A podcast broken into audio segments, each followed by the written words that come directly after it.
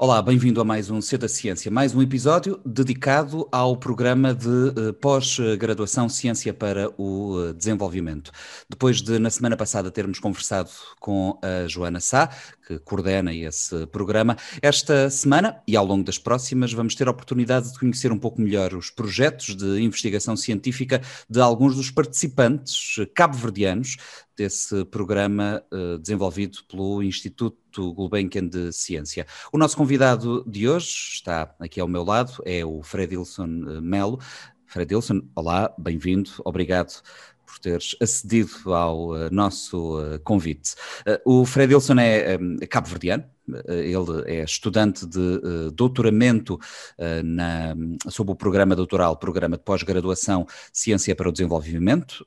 O seu projeto de doutoramento foca-se em tentar desvendar como é que as plantas conseguem resistir e desenvolver quando existe escassez de água ou quando a água disponível é salgada. Ora, um tema que interessa muito a Cabo Verde necessariamente.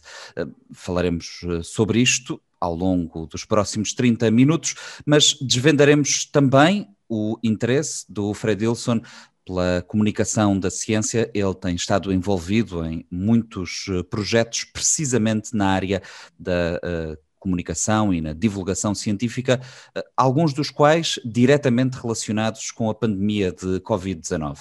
Temos, portanto, variadíssimos eh, motivos de interesse para uma conversa que decorrerá ao longo dos próximos 30 minutos, mais coisa, menos coisa. Fred Wilson, e porque uh, o mote para esta conversa é, como explicava há pouco, o programa de pós-graduação Ciência para o Desenvolvimento, explica-me como é que chegas até este programa e depois já vamos partir pedra sobre a tua uh, investigação em concreto. Está bem, uh, antes de mais, uh, olá e muito obrigado pelo convite para estar aqui neste programa. Portanto, a minha presença no programa de, no PGCD, para encurtar, um, foi, foi algo muito interessante, porque eu estava a fazer o meu mestrado e ainda não tinha terminado, mas vi que tinham lançado o edital para o programa, por acaso já tinha já conhecia o programa e já conhecia algumas pessoas que estavam a participar do programa, porque um, antes de ir fazer o mestrado estava a fazer investigação na Gulbenkian, na, no Instituto Gulbenkian de Ciência, portanto terminei meu, a minha licenciatura, fui fazer um ano de investigação e depois é que fui fazer o mestrado. Então já tinha contato com algumas pessoas da primeira edição do programa e achei que o programa era super interessante e como, como a Joana já tinha mencionado, anteriormente, é um programa que está mesmo dirigido para o contexto dos países, uh, dos países africanos de língua portuguesa. Então, para mim, fazia todo sentido concorrer a esse programa. Então, estava eu no, no final do meu, do meu mestrado, infelizmente estava a ter aí um bocado de sobressaltos, porque, pronto, ciência, coisas inesperadas acontecem.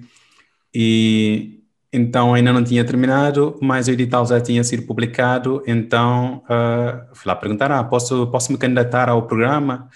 Uh, sim, pode candidatar, desde que defenda o seu, o seu mestrado, a sua tese de mestrado até esta de, determinar a data. Então eu candidatei-me uhum. e uh, estava a fazer de tudo para conseguir terminar o, do, conseguir terminar o mestrado a tempo para poder entrar no programa doutoral.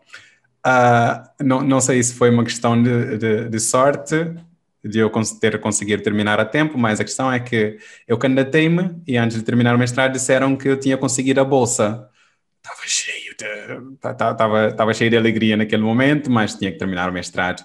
Então foi uma, foi uma corrida tentar terminar o mestrado, ver se eu já tenho uma bolsa, agora tenho que terminar o mestrado. E, uh, por sorte, pronto, correu tudo bem, consegui defender o, consegui defender o meu mestrado. E depois disso, pronto, tive muita sorte também porque já que já quase 10 anos que não que não ia a Cabo Verde, então foi uma foi uma oportunidade perfeita para ir de volta ao meu país, ver uh, ver a minha família e ao mesmo tempo uh, começar a fazer um doutoramento, que era algo que eu já tinha pensado desde o tempo que eu estava a fazer o, a investigação na, na Gulbenkian, no IGC. E como é que chegas a este, como é que chegas a este tema? Aliás, talvez antes disso, como é que foi a experiência?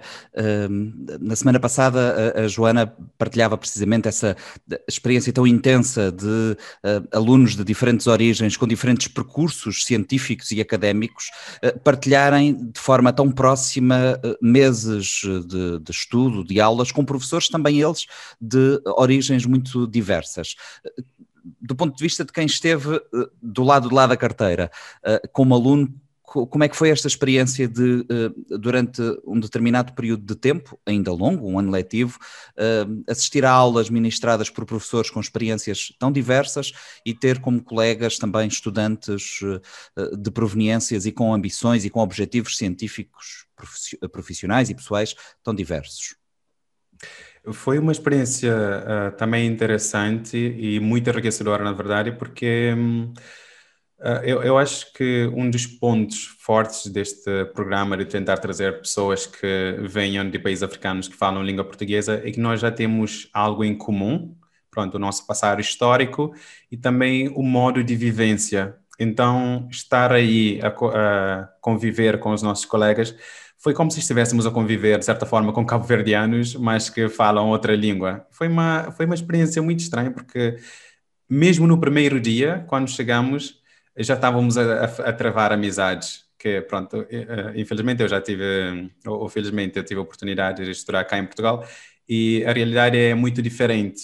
Enquanto nós lá no programa éramos ok, chegamos hoje e já estamos todos uh, amigos um do outro, aqui as coisas levam um bocadinho mais de tempo, pronto, é normal, realidades diferentes, mas para nós isso foi uma grande vantagem, porque até hoje nós somos tão próximos uns dos outros que volta e meia estamos na casa de um ou do outro, pronto, agora não, porque estamos no meio da pandemia, mas antes disso era, uh, enquanto estamos lá em Cabo Verde, por exemplo, aos finais de semana é sair por aqui, uh, vamos uh, algum, visitar algum ponto de Cabo Verde, porque tínhamos essa, tínhamos essa um, proximidade. E outra parte boa é que, porque nós temos essa proximidade que se mantém até hoje, uh, qualquer coisa que nós precisemos, principalmente em termos de investigação, é só mandar uma mensagem para a pessoa, seja a pessoa mais apropriada para nos ajudar, e a pessoa responde na hora e sem problema. Acho que isso tem muito, muito a ver com a nossa, com a nossa receptividade. Portanto, desde aí já construímos, eh, já construímos uma, uma, uma rede que, embora sejamos pessoas que venham não só de áreas diferentes, mas também com faixas etárias diferentes, portanto, gerações diferentes. Portanto, tínhamos pessoas já que já eram pessoas uh, profissionais que já davam aulas na universidade há muito tempo, profissionais que trabalhavam em, em outros cargos do, do Estado, mas que uh, estarmos lá junto tornámos-nos uh, colegas e falávamos de iguais para iguais. E essa experiência foi enriquecida, enriquecida ainda mais com o fato de nós termos professores que vinham de diferentes partes do mundo. E tínhamos esse privilégio, uh, porque normalmente quando vamos para a universidade são professores locais que ensinam, que, pronto, que estão a ensinar para este, para este nosso programa. podemos constatar realidades de pontos diferentes. Claro, vinham para ensinar-nos, ensinavam-nos a matéria que nós podíamos aprender em qualquer lado, mas uh, em adição, ou seja, aquele plus é que tinha a experiência de terem feito investigação em diferentes partes do mundo e nós podemos conhecer um bocadinho da realidade de cada, de cada parte do mundo, de cada instituição, mesmo não, mesmo não indo, mesmo não indo aí. Deixa-me recorrer à minha cábula. Tu estás a trabalhar um projeto de, de, investigação, um projeto de doutoramento na área das plantas e tentar perceber como é que estas conseguem resistir e desenvolver quando existe uh, pouca água ou quando a água disponível é salgada.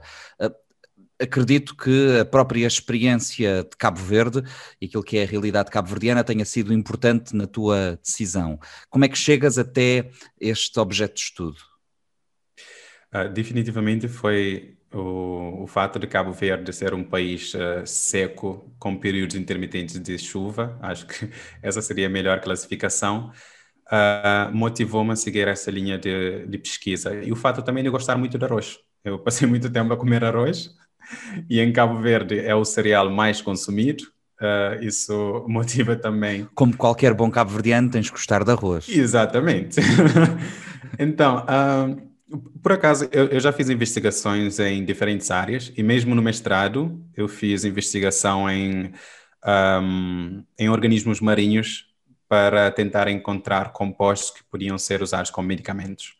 Mas antes disso, enquanto estava no Instituto Gulbenkian de Ciência, uh, eu estava a trabalhar em plantas, uh, tive a trabalhar um bocadinho com nemátodos, depois passei para plantas e aí é que eu fui mesmo exposto à, à, importância da planta, não que não soubesse, não soubesse antes, mas em termos, de, em termos económicos, em termos agriculturais. Oh, Fred deixa-me para... só fazer aqui este parênteses para, para, para que quem nos segue perceba. estamos aqui a falar uh, do arroz, porque além de gostares eh, de arroz, é a planta que está no centro do teu estudo, não é? Estás a estudar, uh, isto, isto de que estamos a falar, tu estás a aplicar este estudo ao Exato. arroz. Exato. Muito bem. Fechado o parênteses, continua. Pronto, então enquanto estava a trabalhar na, no Instituto Gulbenkian de Ciência, estava tra trabalhei em dois laboratórios diferentes que lidam muito com estresse em plantas, ou seja, condições uh, climáticas adversas que as plantas estão sujeitas. E uh, depois disso, fiquei com a ideia, ah, eu se calhar posso trabalhar mais na agricultura, até porque Cabo Verde, 20% das pessoas estão empregadas em agricultura, e é essencialmente agricultura de subsistência. Infelizmente, a agricultura como está no nosso país uh, tem contribuído mais para a pobreza do que para, o, do que para um, a, a, mudança, agora esqueci a palavra em, em, português, que é basicamente sair da pobreza, porque segundo as últimas estatísticas, a maior parte das pessoas pobres estão na agricultura. Então eu pensei que, pronto, nós podemos mudar a forma como fazemos agricultura e uma das formas que podemos uh, mudar a agricultura no nosso país é arranjar espécies que sejam adaptados ao nosso clima ou à nossa condição de ser um país seco.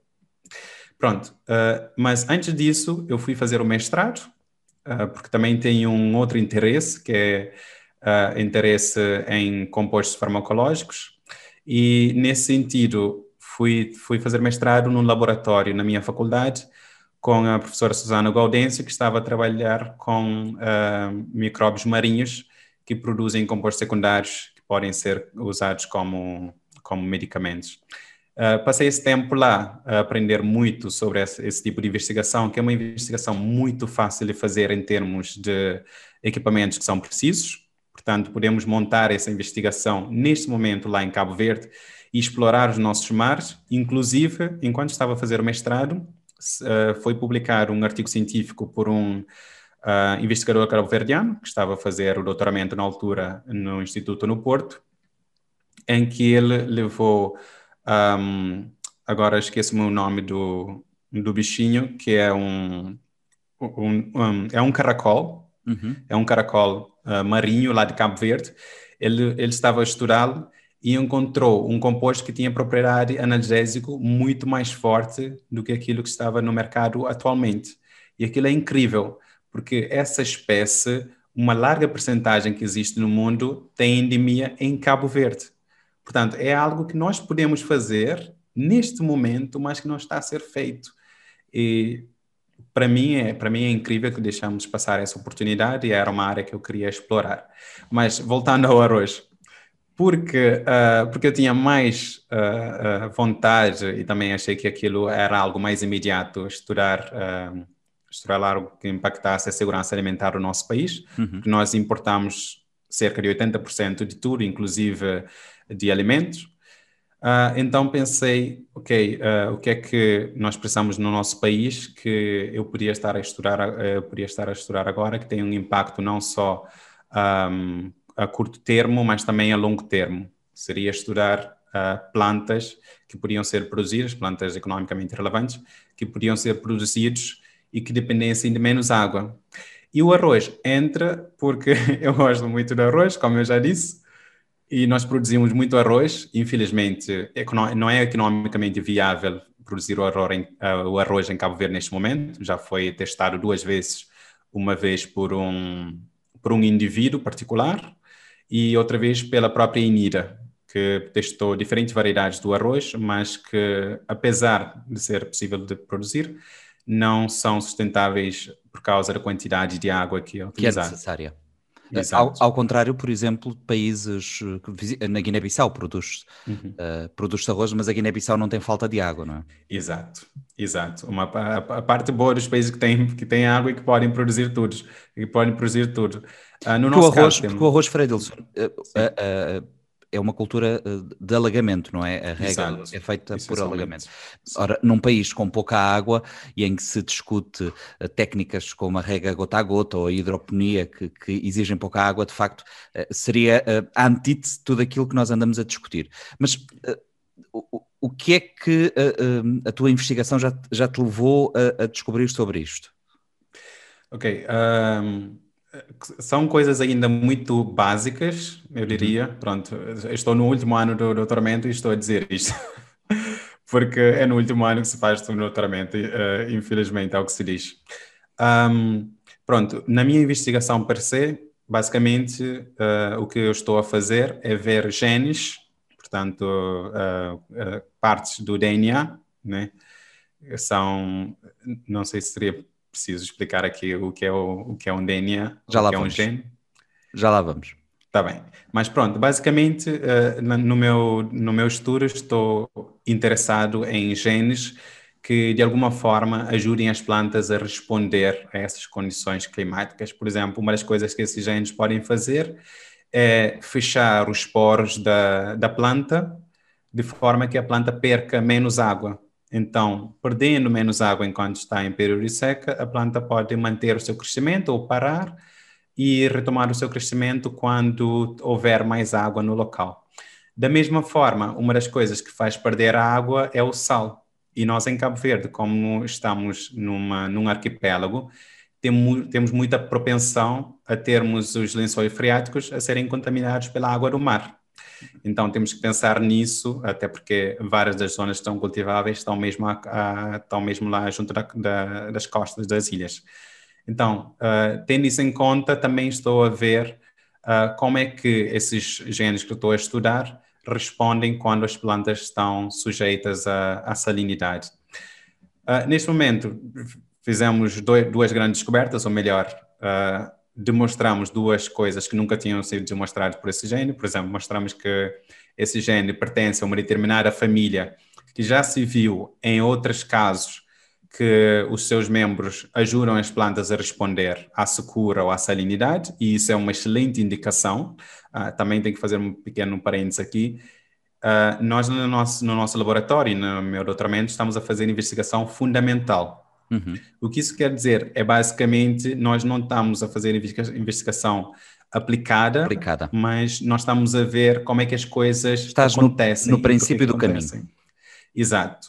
Portanto, isso são um tipo de coisas que nós agora vamos Quando, juntar. Continuamos a falar, Fredilson, dos genes do arroz. É a planta Sim, que tu estás exatamente, a exatamente. E nós, diga. Não, conclui. Faço-te uma pergunta já a seguir, mas não te quero interromper. Uh, ah, um, pronto. Uh, o que nós já descobrimos até agora, pronto, como eu disse, é que esses genes pertencem a um grupo de família, de uma família de genes que já se viu que estão envolvidas no resposta, na resposta à secura ou à salinidade, e isso é um excelente indicador.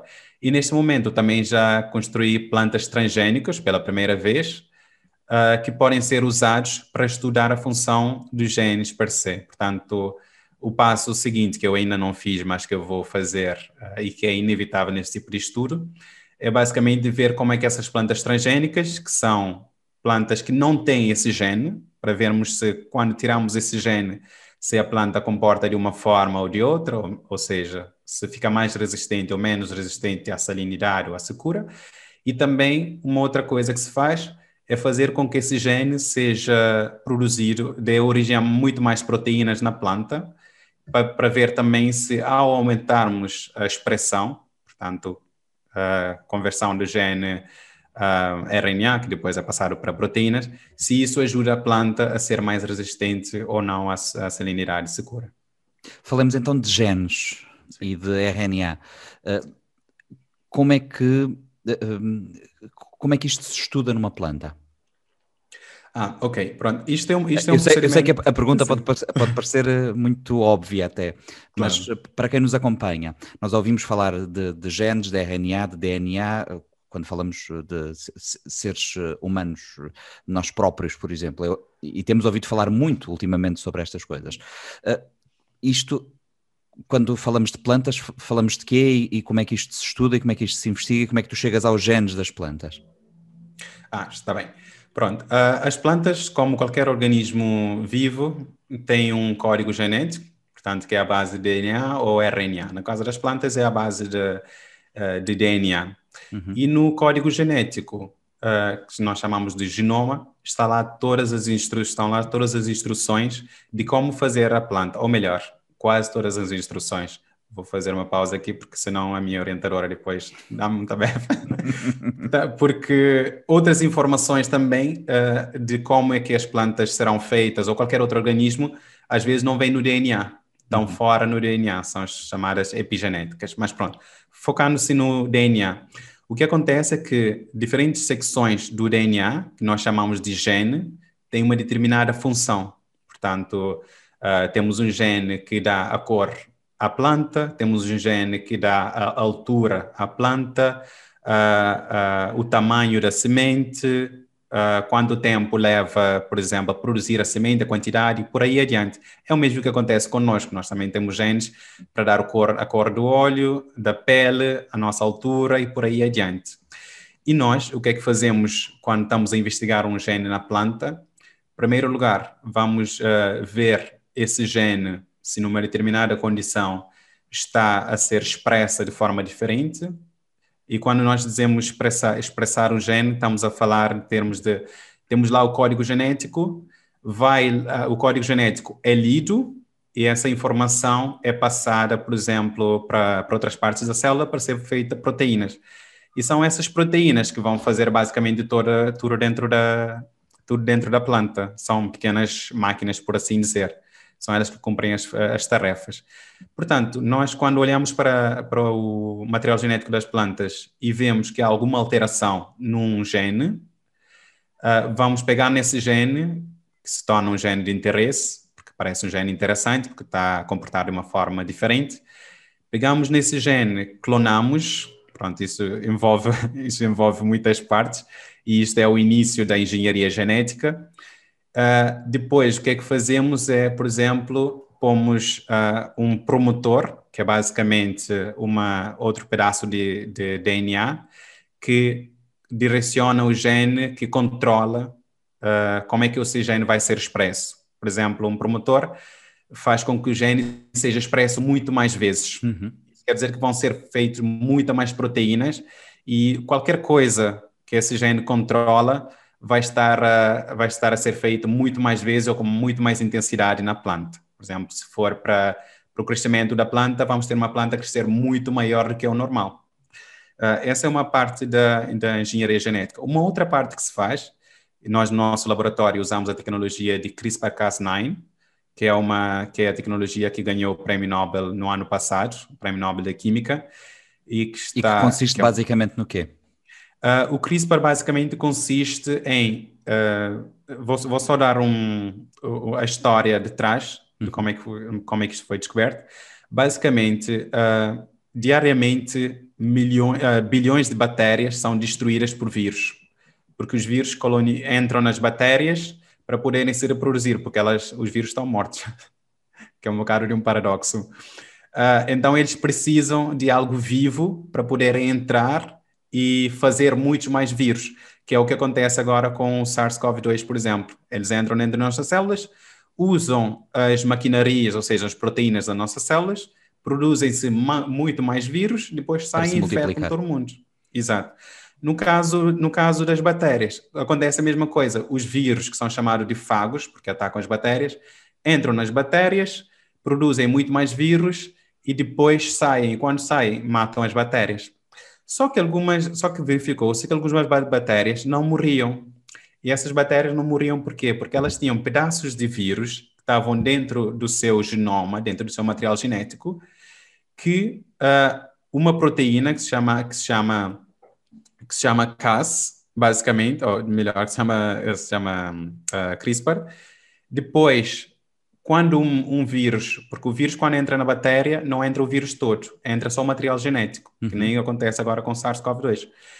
Então, quando esse pedaço de material genético entra para dentro da célula do, da, da bactéria, esse pequeno, essa pequena proteína vai, corre, essa, corre essa, esse material genético e vê se esse material genético é parecido com um pedaço de material genético do vírus que ele tem.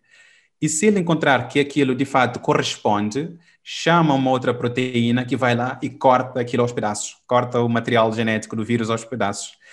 E assim o vírus fica destruído. Portanto, não tem o seu material genético, ele não reproduz.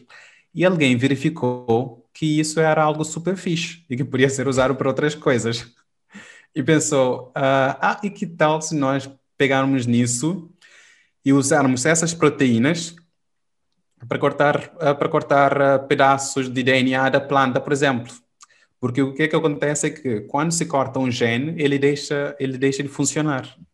Então, nesse, nessa tecnologia de CRISPR, basicamente o que se faz é, temos uma tesoura que é uma proteína, uma proteína tesoura, vai lá, corta o pedaço do DNA e o gene deixa de funcionar. Portanto, existem duas formas de fazer engenharia genética em planta ou em qualquer outro organismo, que é fazemos com que o gene seja, seja expresso cada vez mais, ou então uh, inativamos o gene através do corte.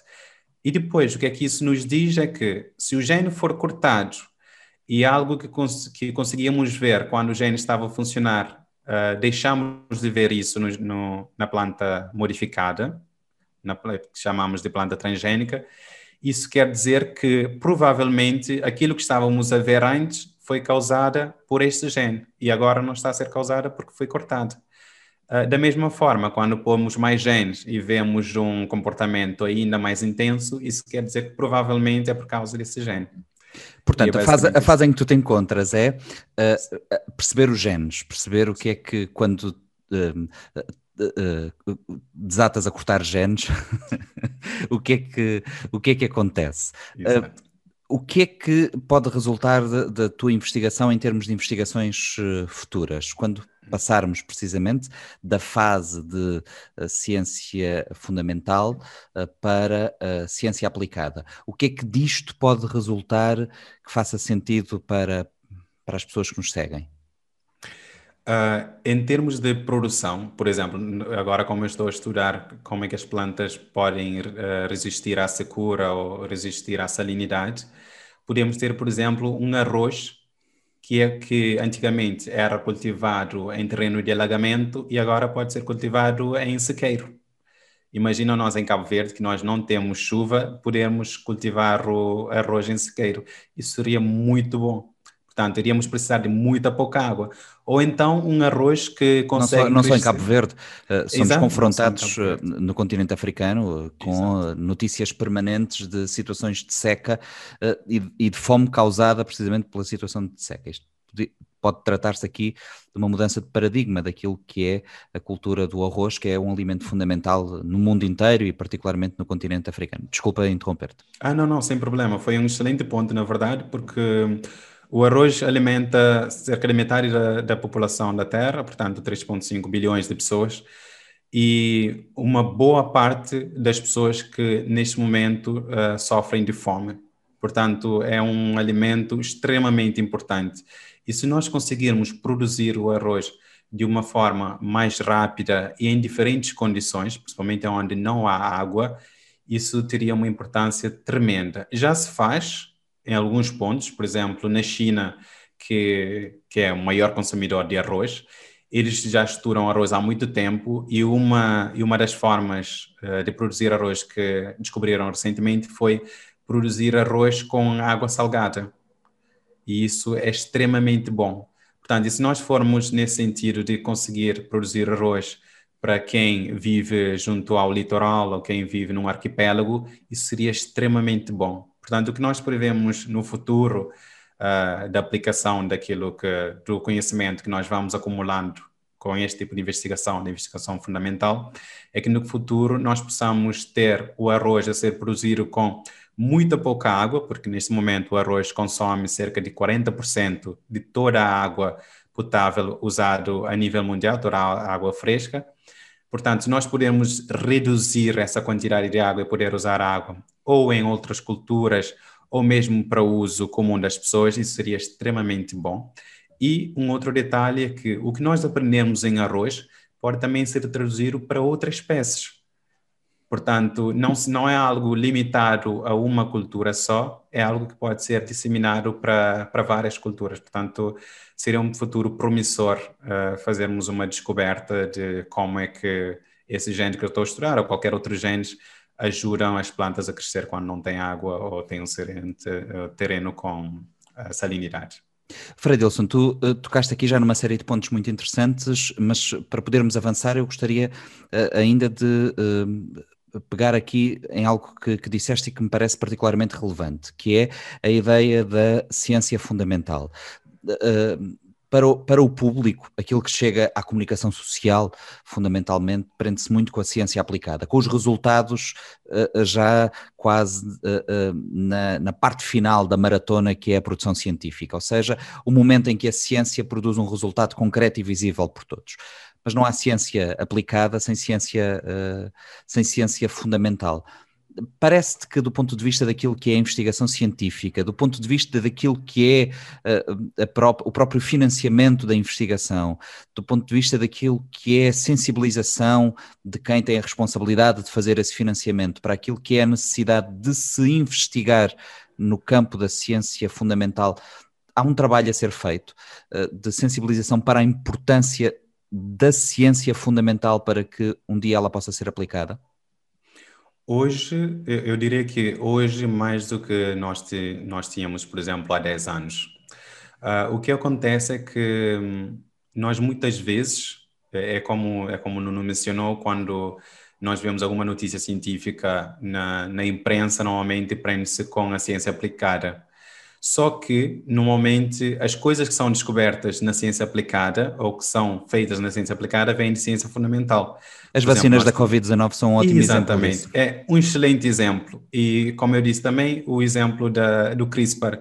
Porque o CRISPR, a pessoa que fez o primeiro estudo não estava interessada em ver como é que nós vamos modificar uh, alimentos, uh, plantas, para poderem produzir alimentos sobre condições... Uh, uh, condições ambientais adversas. A pessoa estava apenas interessada em ver, ok, por que, que essas bactérias que deviam morrer não morreram e sobreviveram aos vírus?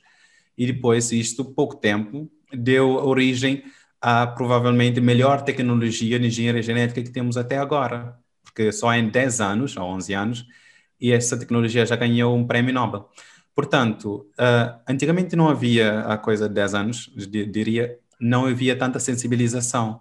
Agora já, exatamente para mostrar a importância de nós investirmos uh, mais na ciência fundamental, porque todas essas descobertas que são feitas, elas são feitas a nível da academia, que normalmente é financiado por fundos públicos e que são pessoas que estão a responder perguntas do tipo ah, mas por que isto se comporta desta forma? Ou o que é que está a fazer isto comporta, a comportar dessa forma?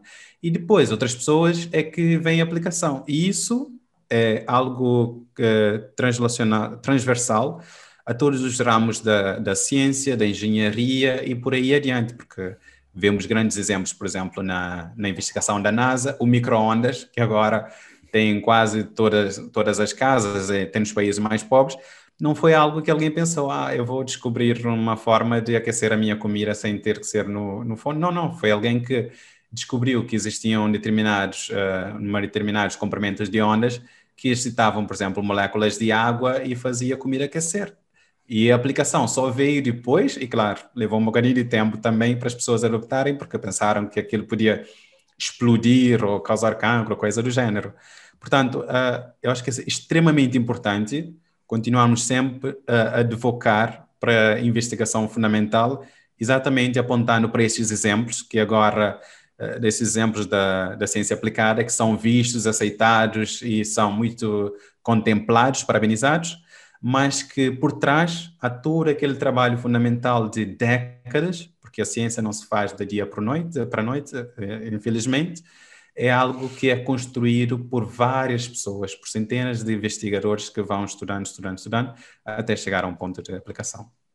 Um dos eh, passos fundamentais para essa maior consciência sobre a importância da ciência em todas as eh, suas fases é a comunicação da ciência a divulgação da ciência, aquilo que se passa nos eh, laboratórios. Sei que partilhas da minha opinião e és um entusiasta da divulgação científica e da comunicação da ciência. Fala-me um pouco sobre o teu projeto de podcast. Pronto, uh, o, meu, uh, o meu projeto de podcast, neste caso, uh, Educação Ilustrada, que é onde eu tento um, promover a ciência através de pequenas animações que eu faço, tento pôr uma cara de humor aí para não ser tão, tão chato, e faço isso em crioulo. E a razão por que eu comecei a fazer isso é justamente porque em Cabo Verde e em várias outras partes do mundo também que onde a ciência ainda está muito pouco desenvolvida, muito pouco desenvolvida e na, no caso da África nós ainda só contribuímos 1% para toda a produção científica mundial, que eu pessoalmente eu acho que é extremamente baixo, e, mas estamos no caminho de, de revirar isso e dar um maior contributo, e nós temos potencial para isso. Uh, o meu objetivo com este programa, no, no caso de Cabo Verde em particular, é chamar a atenção, principalmente dos mais novos, para, um, a importância da ciência e, dois, para aquilo que nós podemos fazer, porque há muita ciência a ser feita em Cabo Verde, infelizmente não necessariamente por cabo-verdianos, mas há muitos estudos que são feitos e depois são publicados cá fora e que nós nunca uh, temos conhecimento, infelizmente. No outro dia partilhei um partilhei no meu Facebook um, uh, uma publicação sobre uma mutação que nós temos em Cabo Verde que nos torna menos suscetíveis de apanhar uh, paludismo, um determinado tipo de paludismo, por exemplo. Então, com o meu, com o meu, uh, com o meu podcast, o objetivo é, de uma forma bem simples, um, mas ao mesmo, ao mesmo tempo sendo cientificamente correto, passar essa informação do que, do que é a ciência, do que é que se faz, como é que se faz, e tomei o cuidado também de tentar passar isso numa língua local, portanto, fazer isso em crioulo, exatamente porque, apesar de o inglês ser a língua franca da ciência neste momento, uma boa parte da população não fala inglês ou não entende inglês. Portanto, essas pessoas acabam por ficar excluídas do conhecimento científico, dos ganhos científicos que nós temos. Então, ao passar isso na língua local, e também já houve estudos que mostram que quando o conhecimento é passado na língua nativa, as pessoas têm mais tendência em ouvir e seguir aquilo que se está a dizer. Portanto, também esse cuidado de passar. E com isto, eu quero também inspirar outras pessoas a fazer o mesmo, porque é, é algo, uh, é relativamente fácil de fazer, por assim dizer, uh, em termos de passar informação científica, se nós soubermos ler, soubermos ler a ciência, as publicações, e a outra parte, é um detalhe importante, é que eu faço isto no PowerPoint. Uhum. Portanto, que é um, que é um material uh, de low, low, cost, pronto, de baixo custo, que muitas pessoas têm no seu computador, porque a maior parte da população uh, das pessoas a nível mundial usam Microsoft Windows, que já vem com, com o PowerPoint instalado. E eh, com um bocadinho de criatividade, nós conseguimos fazer essas animações, editar com um programa gratuito também, e igualmente importante é que as coisas que nós fazemos no PowerPoint podem ser passadas por professores que podem usar na, na sala de aula para ensinar os alunos. E já, já também foi provado que a animação ajuda muito na aprendizagem e no ensino da, da informação, da ciência. Nosso convidado de hoje, Fredilson Melo, em mais uma edição do C da Ciência. Este episódio está disponível no nosso canal de YouTube, procure precisamente por o C da Ciência. Temos eh, também lugar eh, marcado na programação da Rádio Morabeza, na sexta-feira, depois eh, do meio-dia, ainda no site do Expresso das Ilhas, todas as quintas-feiras. Se preferir acompanhar-nos de outras formas, também pode. Estamos disponíveis em formato podcast nas principais plataformas de podcast, incluindo na, no Spotify. Procure por o C da Ciência e siga o seu uh, espaço semanal de divulgação da ciência e do conhecimento que se faz em língua portuguesa e, em particular, em Cabo Verde. Até para a semana.